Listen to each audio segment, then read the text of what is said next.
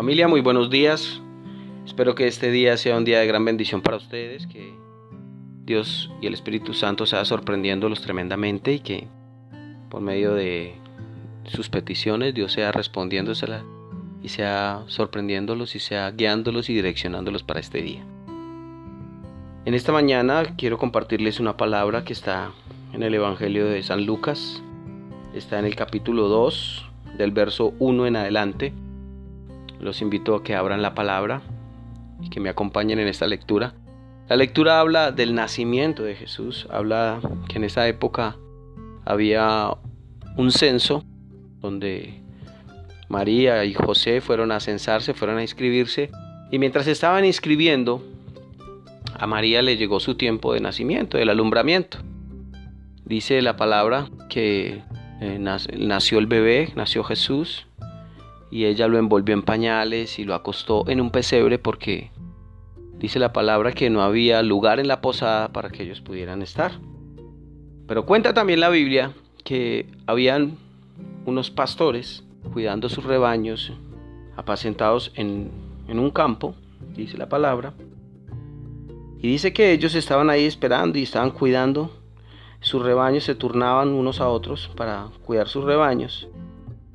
Y dice la palabra que una luz los envolvió y la gloria del Señor los envolvió y un ángel se les acercó. Cuando el ángel se les acercó, la palabra dice ahí que ellos se llenaron de temor. Pero el ángel le dijo, no tengan miedo. Miren que les traigo buenas nuevas, buenas noticias que serán motivo de mucha alegría para todo el pueblo. Hoy les ha nacido en la ciudad de David un Salvador, que es Cristo el Señor. Esto les servirá de señal encontrarán a un niño envuelto en pañales y acostado en un pesebre. De repente apareció una multitud de ángeles del cielo que alababan a Dios y decían, Gloria a Dios en las alturas y en la tierra paz a los que gozan de buena voluntad. Cuando los ángeles se fueron el cielo, al cielo, los pastores se dijeron unos a otros, vamos a Belén, a ver esto que ha pasado que el Señor nos ha dado a conocer.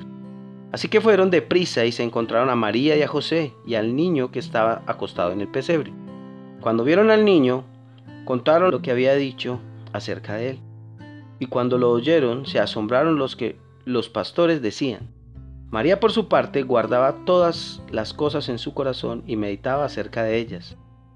Los pastores regresaron glorificando y alabando a Dios por lo que habían visto, oído, pues sucedió tal como se les había dicho.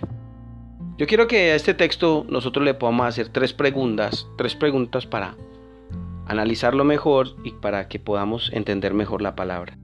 Y las tres preguntas son, ¿qué le llama la atención del texto? ¿Qué habla Dios a través del texto? ¿Qué acciones considera debe poner en práctica? Y la primera, ¿qué le llama la atención del texto? Lo que me llama la atención es cómo Dios da señales, cómo Dios habla, cómo Dios muestra las señales a cada uno de nosotros. Lo segundo, ¿qué le está hablando Dios a través del texto?